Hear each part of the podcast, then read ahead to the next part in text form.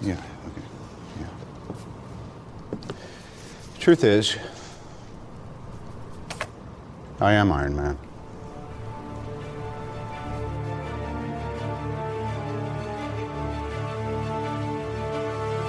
Hola, ¿cómo están? Soy Natalia y bienvenidos a Cinepop, un podcast para todos los aficionados del cine. Esta semana introducimos un nuevo segmento a Cinepop del Marvel Cinematic Universe. Vamos a estar hablando cada mes o cada unas semanas de una película de Marvel o una serie de película de Marvel hasta terminar todo el Infinity Saga del Marvel Cinematic Universe. Así que bienvenidos a los fans de Marvel. Y mi co-host para esta sección de Cinepop es Juan. Hola Juan, ¿cómo estás? Hola Nat, muy bien, ¿y tú? Muy bien, muchas gracias. Gracias por hacer la saga de Marvel conmigo. No, a ti por invitarme. Estoy muy emocionado de estar aquí como tu invitado. Platícanos un poco de ti, quién eres, qué te gusta hacer y tu relación a Marvel. ¿Quién soy? Bueno, yo trabajo de día en un banco para riesgos en el área y de noche soy un superhéroe. ya en serio, eh, pues bueno, la historia de Marvel conmigo, pues desde hace mucho tiempo conocí los cómics gracias a mi papá. Desde muy pequeño siempre fui fan de Spider-Man, entonces desde ahí me introduje a lo que es Marvel. Siempre fui súper fan de Marvel. Entonces, pues desde esa época llevo coleccionando cómics. Entonces sí, soy muy apegado a eso. De las personas que conozco, no conozco un aficionado como tú de Marvel. Muchas Para mí eres un experto. Entonces por eso gracias. te invité a este programa. Pues hoy vamos a empezar con la primera película del Marvel Cinematic Universe, del digamos las películas que crearon el mundo que conocemos hoy del Infinity Saga, que ya, pues ya pasaron 10 años, más de 10 años, 12 años desde que salió Iron Man, que es de la película que vamos a hablar hoy. Perfecto. Sí, 12 años, se dicen fácil, pero recuerdo muy bien cuando salió esta película que yo veía los pósters y decía, no, seguramente le van a poner cartón encima y, y pues no, salió bastante bien, mejor de lo que yo esperaba. Mi relación con Marvel es un poco rara, porque yo no fui fan de superhéroes. También pues, tengo una hermana y no crecí con hombres y pues no estuve expuesta a los cómics. Pero ya cuando me empezó a gustar el cine, le empecé a agarrar como mucho cariño. Y más recientemente que mientras estaba estudiando aprendí mucho sobre Marvel en, en la maestría. Y pues estoy fascinada por experimentar un poquito de esto. También siento que no hay muchos podcasts de mujeres que hablan de Marvel. Siento que son muchos hombres. Entonces espero que mi input sea un poco diferente y que tú y yo podamos dar algo diferente también a la audiencia al hablar de todas las películas de Marvel. Pero pues como ya dijimos, hoy vamos a empezar con Iron Man, que es la película de 2008, protagonizada por Robert Downey Jr., por Gwyneth Paltrow. Terrence Howard solo salió en esta película, luego sabemos que el actor cambia, vamos a hablar de él más adelante en la siguiente parte de la saga, pero pues tenemos a Terrence Howard como James Rhodey Rhodes, a Jeff Bridges como Obadiah Stane, que es el villano, a Sean Toub como Yinsen. Pero en fin, estos son como un poco de los personajes de esta película.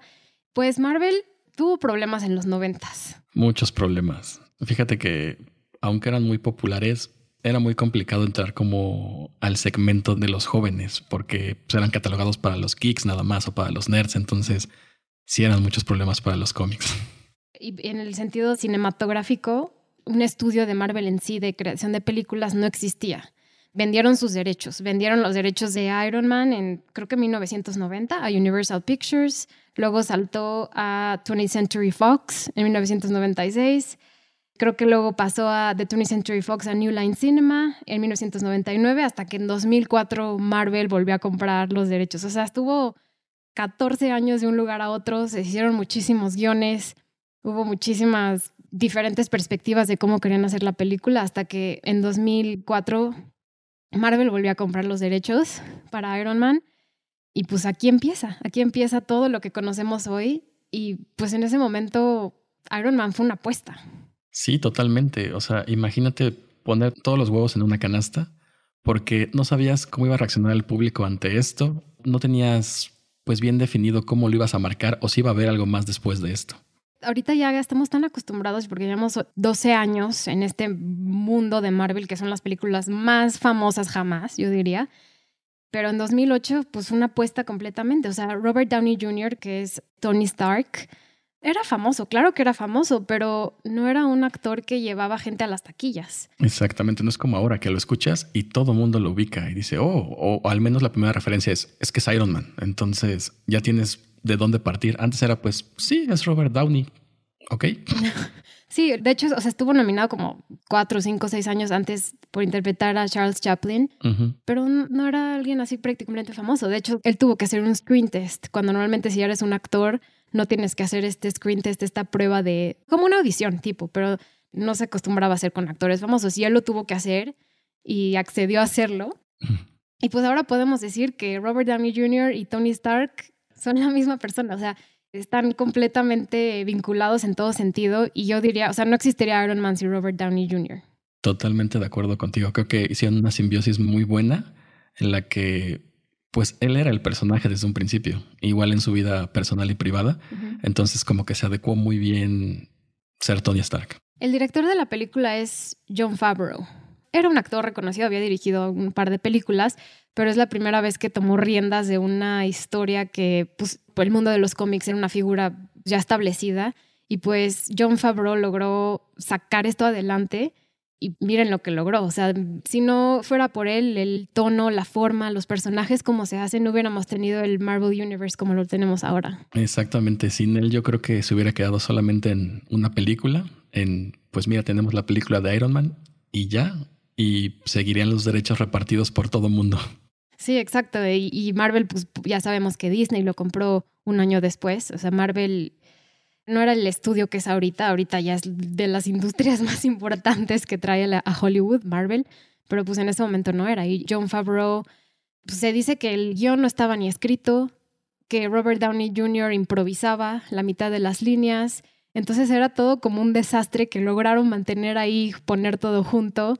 Y John Favreau ah, dirigió en los últimos años El libro de la selva, El Rey León y ahora The Mandalorian, la serie de Star Wars. Entonces ha llegado a lugares muy importantes dentro de Disney y dentro de usar la tecnología para contar una historia, que en 2008 era algo bastante nuevo.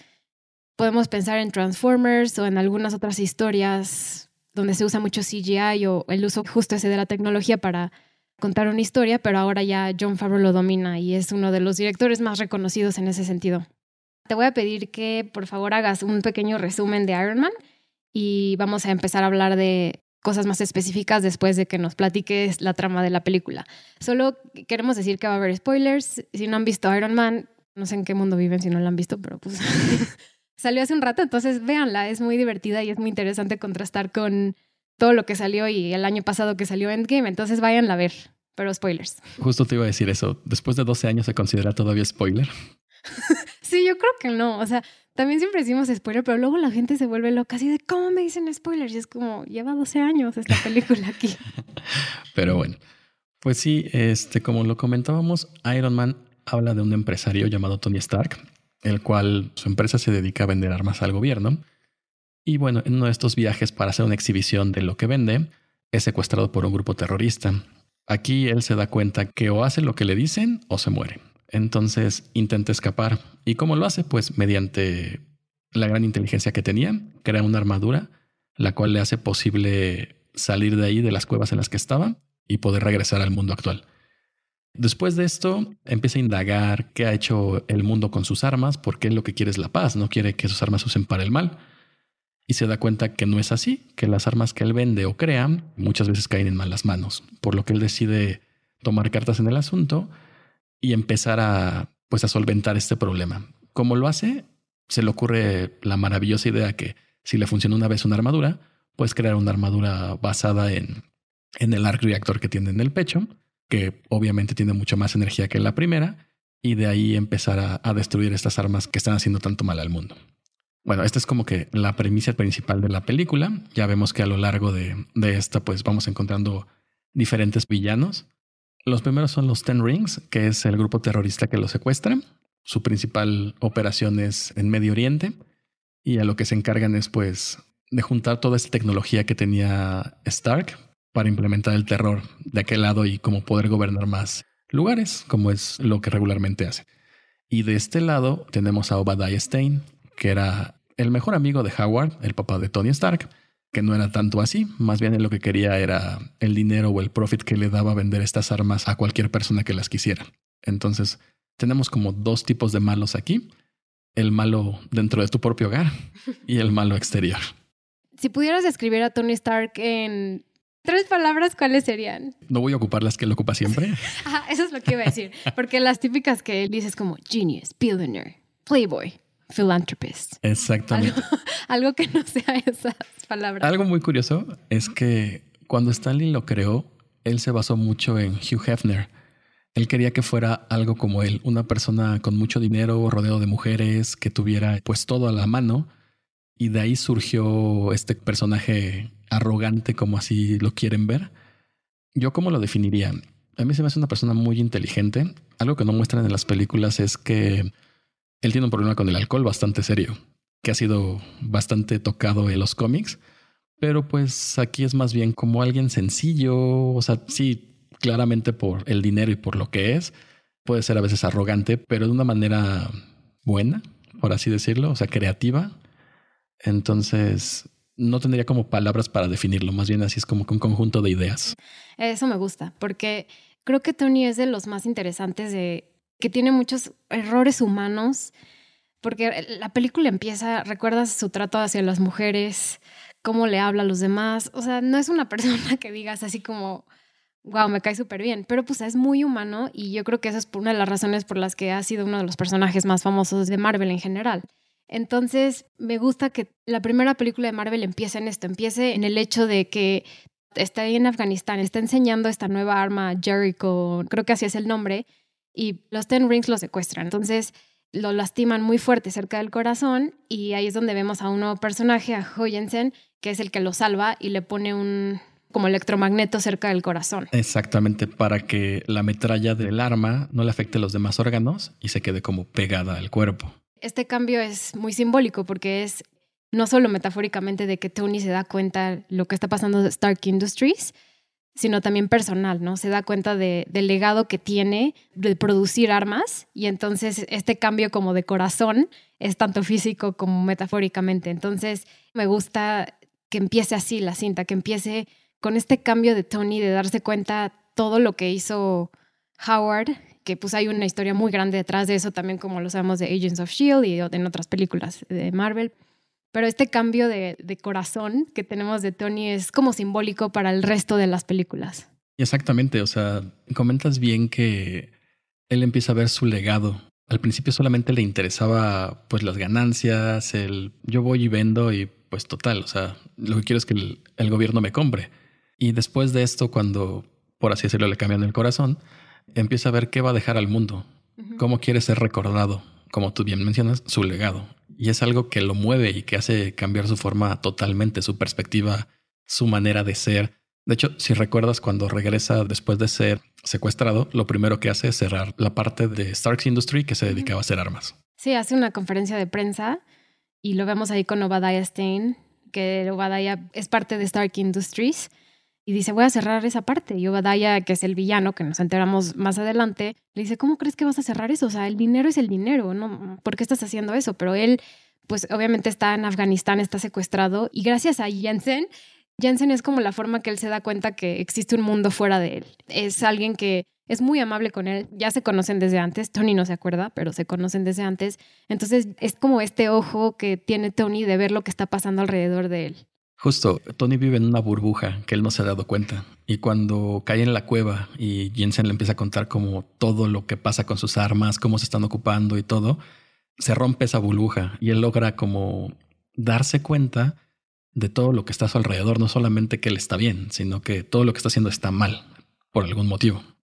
Sí, y pasa esto después de la conferencia de prensa y Tony empieza a construir una armadura nueva, porque ya vemos esta armadura plateada que construye en Afganistán para escapar de la cueva y empieza a construir una nueva. Entonces hay como un par de versiones antes de la roja dorada que ya conocemos. En los cómics hay muchísimos. Que sí, tiene millones. hay millones de versiones de armaduras.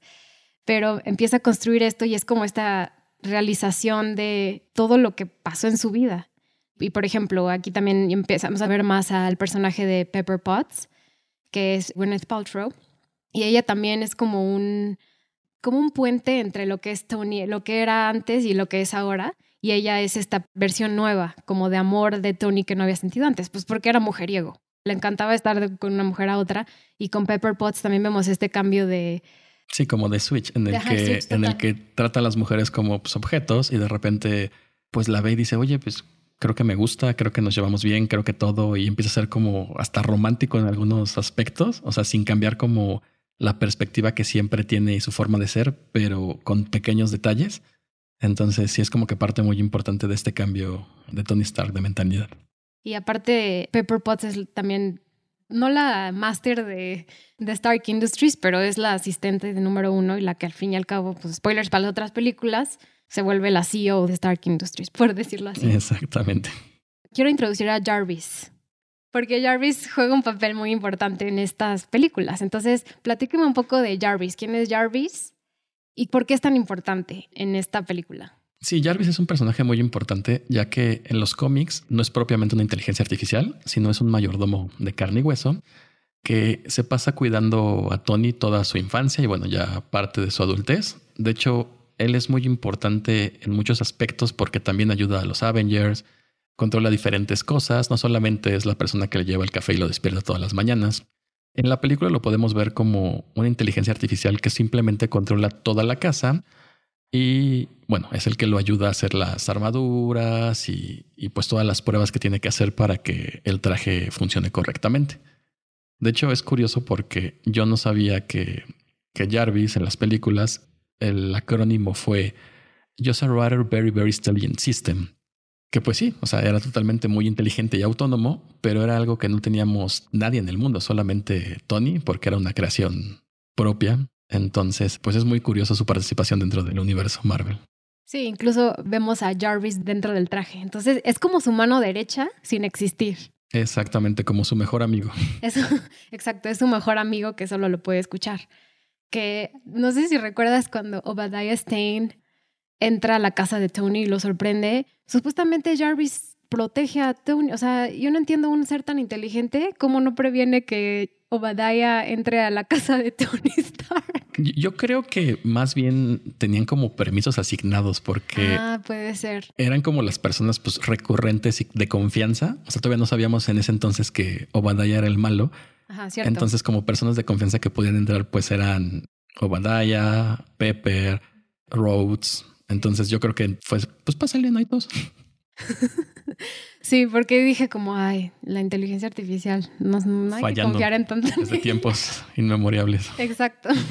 En la película ya hablamos un poco de James Rhodes, pero James Rhodes pues, llega a tener un papel súper importante en los Avengers y es como mejor amigo de Tony también. Trabaja en, en desarrollo de nuevas armas en el gobierno. Y es como el, este enlace que tiene Tony con el gobierno de vender, de vender armas.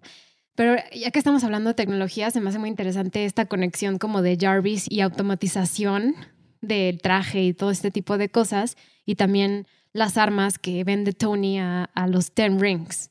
Pues tocando un poco la tecnología, es muy curioso cómo hace 12 años veíamos con Tony lo que estamos viviendo ahorita. Sí. En cuanto a la automatización de la casa, él tenía a alguien que le abriera las persianas, que lo despertara, que le pusiera música, no sé, o sea, que es algo que tenemos ahorita nosotros con los asistentes personales, que sí es como de pensarse. ¿Quién imaginaría que hace 12 años tendríamos algo así nosotros y que estuviera como al alcance de todos? O sea, tal vez existiría, pero sería carísimo. Y pues ahora vemos que sí es caro, pero no es, es accesible. O sea, cualquiera puede comprar algo así y sin algún conocimiento previo. Sí, exactamente, porque hace lo que dices, 12 años, también las películas, la tecnología que existía para representar ese tipo de cosas no era exactamente buena. O sea, Iron Man fue una de las películas que innovó en ese sentido. Creo que ya lo había dicho antes, pero John Favreau habló mucho de su inspiración en Transformers para hacerlo y para que se vea todo real. Y pues imagínate si hubieran hecho Iron Man en los noventas. Hubiera sido comedia, pero mal vista, yo creo. O sea, el traje, todo, hubiera sido pésimo. Hay varias películas de Marvel de hace muchos años. No recuerdo si hay una de Iron Man, creo que nada más hay de Capitán América, en la que lo ves con un traje que dices, esto es un superhéroe de verdad. O sea, parece un payaso de fiesta. Entonces yo creo que si hubiera sido un poco antes, no tendríamos el universo que tenemos ahorita de Marvel. Creo que cayó en el momento justo en el que la tecnología pudo hacer con el traje algo fantástico para que lo pudiéramos disfrutar. Y se ve súper real, o sea, de verdad se ve, se ve increíble, o sea, sí lo hicieron, pero la forma en la que está representado en la pantalla es, a mí se me hace muy bueno. Y ya 12 años después sigue funcionando bien. Sí, me causó curiosidad que, como tú comentas, sí habían hecho el traje, pero por lo que leí el traje pesaba creo que 55 kilos. Entonces, imagínate estar cargándolo. Digo, no en toda la película lo trae, de hecho regularmente nada más trae del pecho para arriba y cuando trae el casco pues no trae nada puesto, pero sí les quedó muy bien. Creo que fue el, momento preciso en el que teníamos la tecnología para poder hacerlo. Ahora que estamos hablando de tecnología, también me gustaría hablar de la música, porque la música es... La primera escena es, no podemos poner la canción por los derechos, pero es este ACDC Back to Black, ¿no? Es como... Entonces, perdón, no lo hice bien, pero, pero el uso de la música, o sea, como que se transfiere muy bien de los cómics, ¿no? Como la onomatopeya del sonido. Exactamente. Aquí está súper padre reflejado. Y, o sea, no solo es ACDC, también tiene su propia música, su propio score, pero empieza a ser como esta transición de los cómics y de este movimiento con la música. Y estaba leyendo, de hecho, que el que hizo la música es el mismo que hizo Game of Thrones. Yo no sabía, es el mismo compositor. O sea, nunca volvió a salir, nunca lo contrataron para otra película de Marvel, pero hizo el tonito aquí para esta película y también después de esto pues ya se hizo como más famoso con Game of Thrones. Creo que el compositor se llama Ramin Djawadi.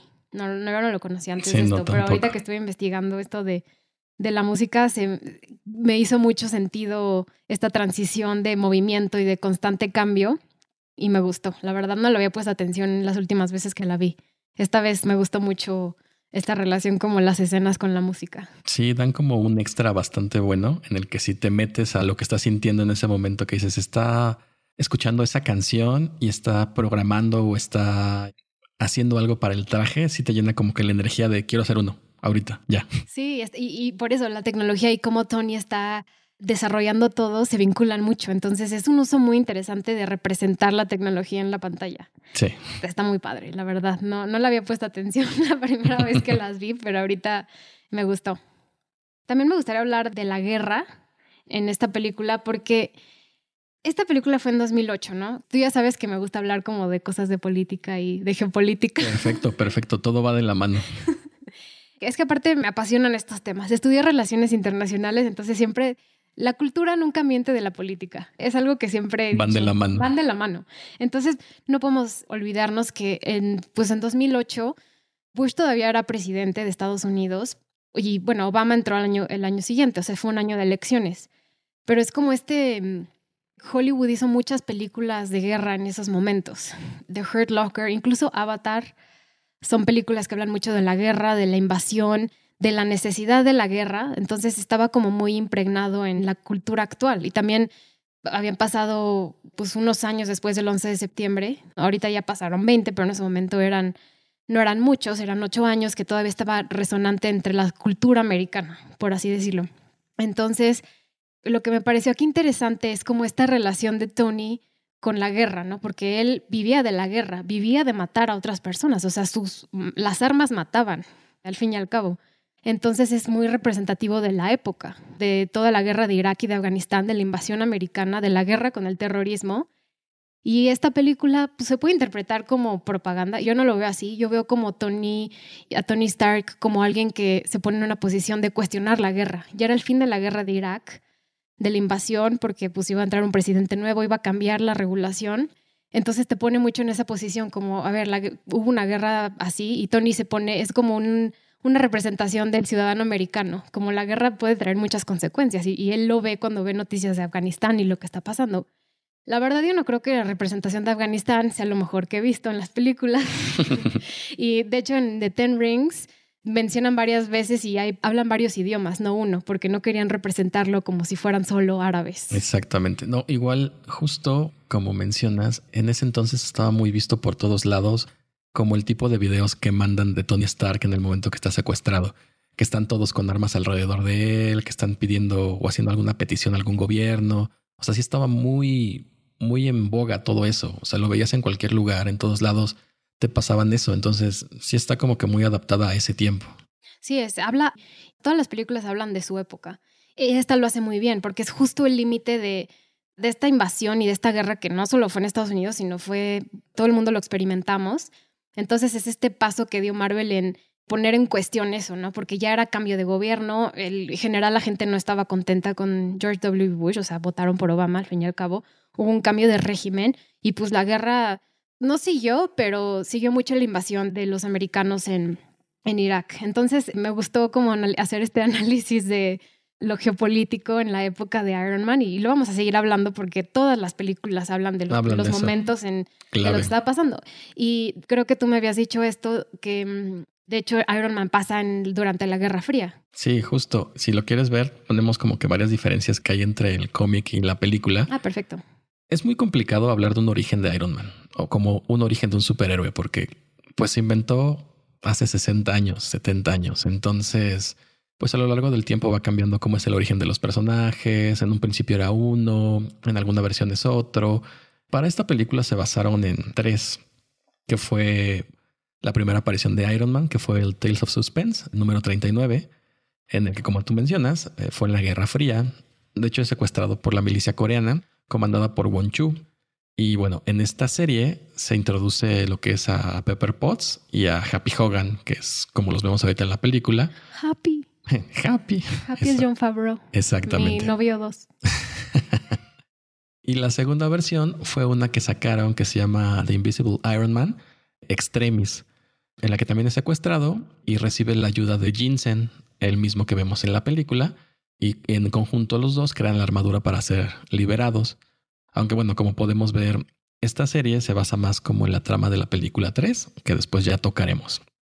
Estas son como las similitudes que podemos ver. Entre las diferencias que encontramos es que Obadiah Stein no era propiamente el mejor amigo de Howard Stark, sino más bien él tenía su propia compañía que se llamaba Stein International y siempre quiso como gobernar todo o tener el monopolio de todo eso, de las armas.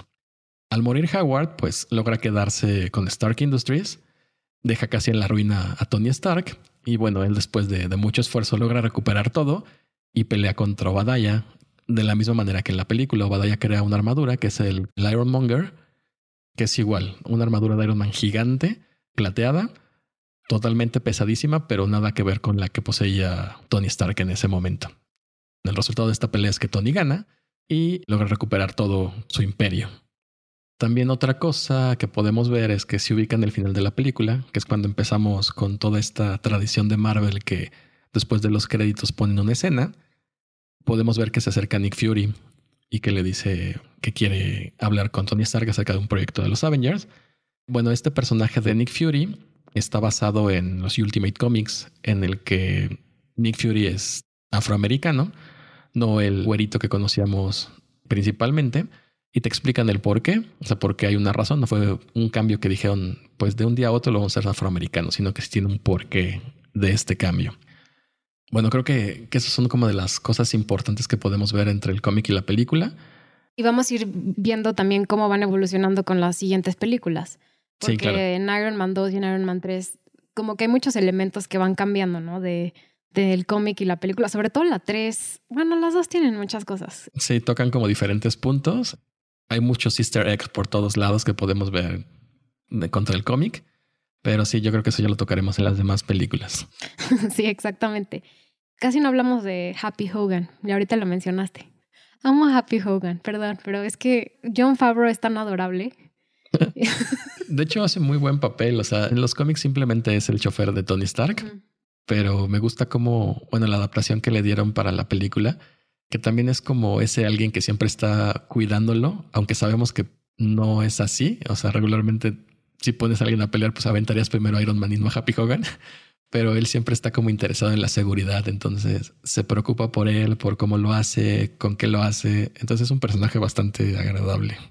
Sí, y él y Tony Stark tienen muy buena, muy buena química, que es lo que un poco John Favreau luchó para que castearan a, a Robert Downey Jr. Sí, juntos en pantalla se ven excelentes, o sea, como que es muy natural su diálogo. Y aparte se ve que, o sea, como era el director John Favreau, como que yo creo que Robert Downey Jr. se sintió muy cómodo y pues muchas de las líneas son improvisadas.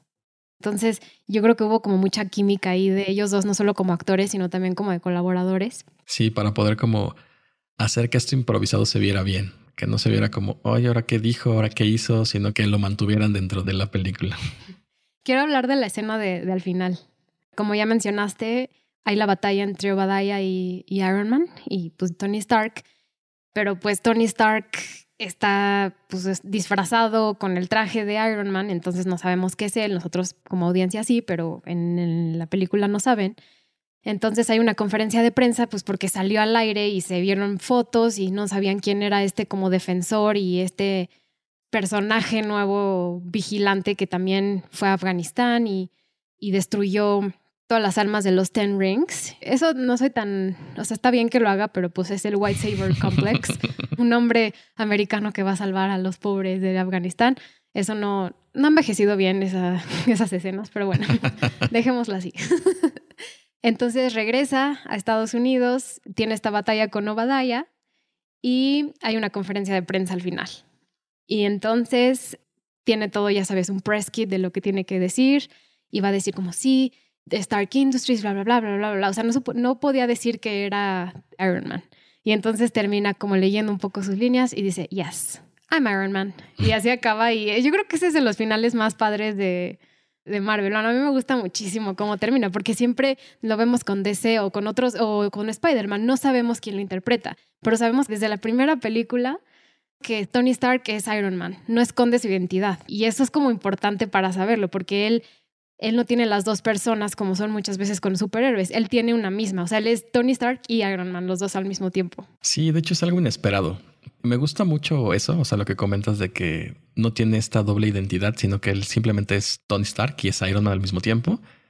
Pero en los cómics, aunque todo el mundo ya sabe que él es Iron Man, se tardó casi 30 años en decirle al público que él era. O sea, al principio sí había una doble identidad que era pues Iron Man y él como Tony Stark.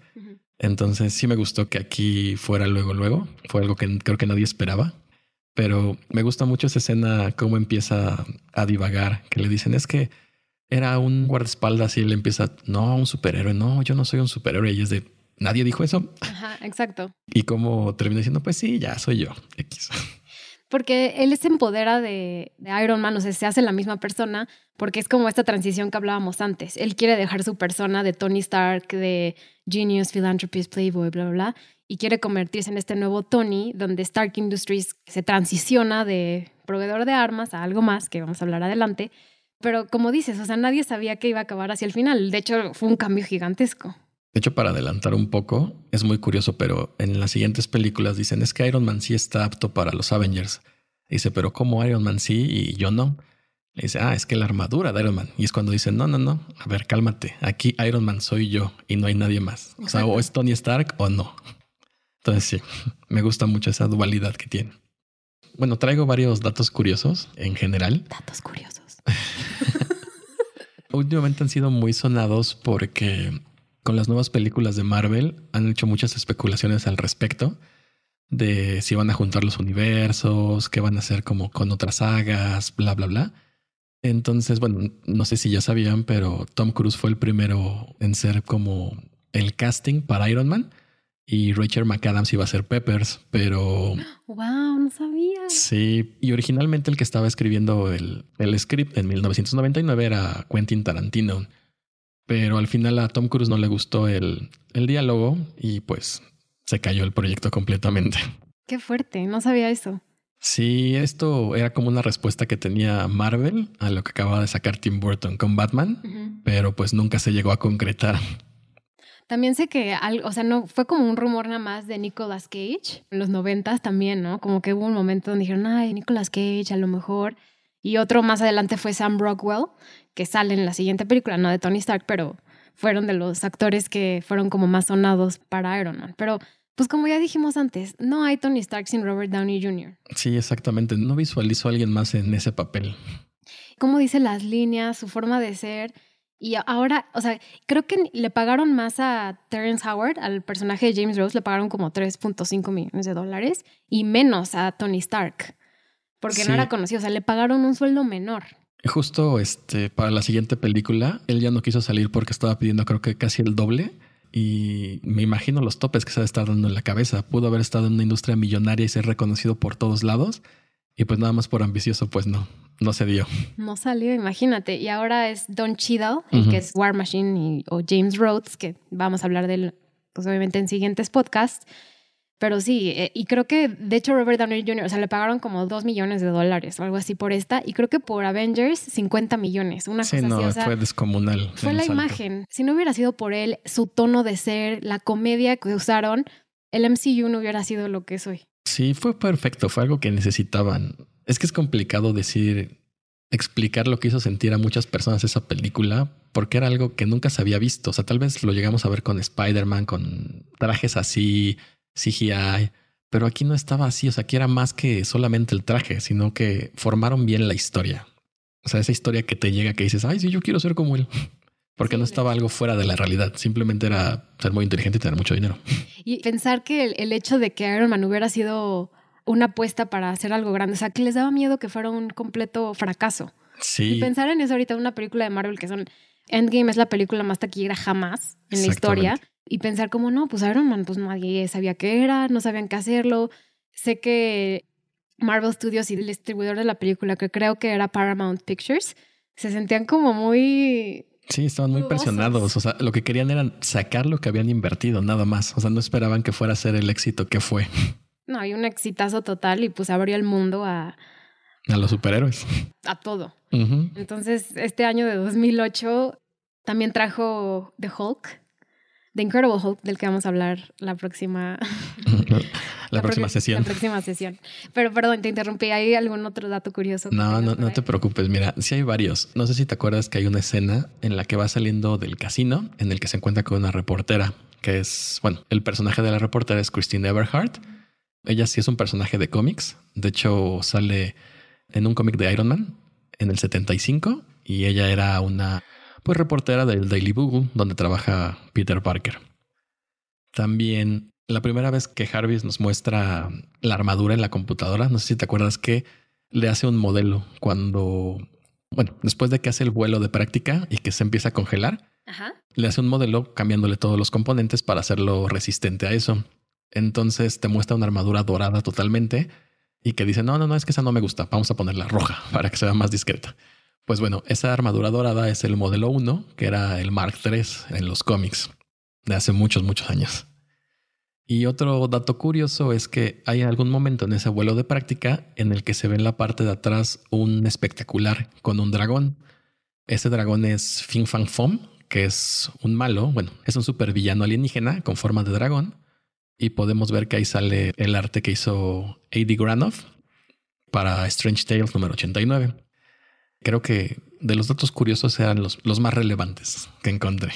Otro también chistoso que vi es que, ¿te acuerdas? O sea, la, conferencia de prensa de la que ya hablamos, hay un momento donde Tony está abriendo un periódico y hay una imagen como de Iron Man ahí como, ¿Who is Iron Man? ¿Quién es Iron Man? Y creo que esa imagen donde sale como muy, se ve como muy chiquita en pantalla, era una foto que tomó un fan, o sea, o alguien que estaba en el set de Iron Man, tomó una foto y la posteó en un blog y entonces en la película, o sea, el- la producción de la película dijo, ah, esa foto está muy chistosa, la vamos a usar para nuestro, nuestra película.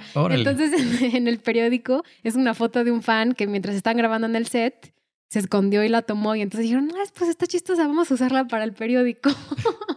Sí, también ahorita recordé otro. Hay una parte cuando entra Pepper Potts y que lo ve que se está quitando la armadura, que no puede. En la parte de atrás, si observan bien, se puede ver el, un prototipo del escudo del Capitán América. ah, sí, cierto. ¿Cómo se ve que ni siquiera esperaban sacar algo más? Porque, pues bueno, como sabemos, el escudo pues no tiene nada que ver con el que muestran ahí como de prototipo, pero iban dando como pistas de lo que querían hacer. Sí, o sea, igual en la escena de After Credits, Nick Fury, y le dice, ¿Do you know the Avengers Initiative? Sí. Conoce la iniciativa Avengers. Y pues es un poquito empezar a crear este universo que nunca se había hecho antes, nunca se había creado un universo poco a poco con diferentes películas. Es la primera vez que yo creo que algo así se hace y me gustaría más hablar de esa fondo cuando hablamos de, de la primera de The Avengers. Pero es así como poner poquito a poquito para crear un universo que se junta y, y logra crear historias y personajes como nunca se había hecho en el cine, yo creo. Yo recuerdo la primera vez que vi esa escena. Te juro que se me enchinó la piel cuando le dice eso. Dije, "Ah". O sea, la verdad, nunca me imaginé que fuera de esta manera como lo iban a mostrar. O sea, yo siempre imaginé un Iron Man 2 con los Avengers o una cosa así, o sea, como antes se hacía, no diferentes películas. Claro. Sí, este es el primer granito de arena Exacto. al MCU a- y al Infinity Saga porque también hay diferentes fases. Esta es la fase 1. Entonces, pues esperen nuestros próximos programas. Nos vamos a hablar de esto. ¿Hay algo más que quieras decir? No, no, ¿No? no, agradecerte por invitarme. Pues muchas gracias por venir. Como ya mencioné, vamos a tener esta sección de, del Marvel Cinematic Universe en Cinepop. Así que los esperamos y pues vuelvan a ver las películas desde el principio. No es promoción, pero en un par de semanas sale Disney Plus. El 17 de noviembre van a sacar la plataforma y ahí van a poder conseguir todas las películas. Entonces espero puedan ver las películas y puedan seguir nuestros programas mientras vayamos explicando cada una de, de estas películas de superhéroes que ahora son parte de nuestro ADN casi casi. Exactamente. Pues bueno, muchísimas gracias por venir y pues nos vemos hasta la próxima. Adiós. Bye. Este programa fue producido por Natalia Molina, fue conducido por Natalia Molina y Juan Carlos Pérez Gallardo y fue editado por Rosero Añón Suárez y arte César Santilla. Gracias.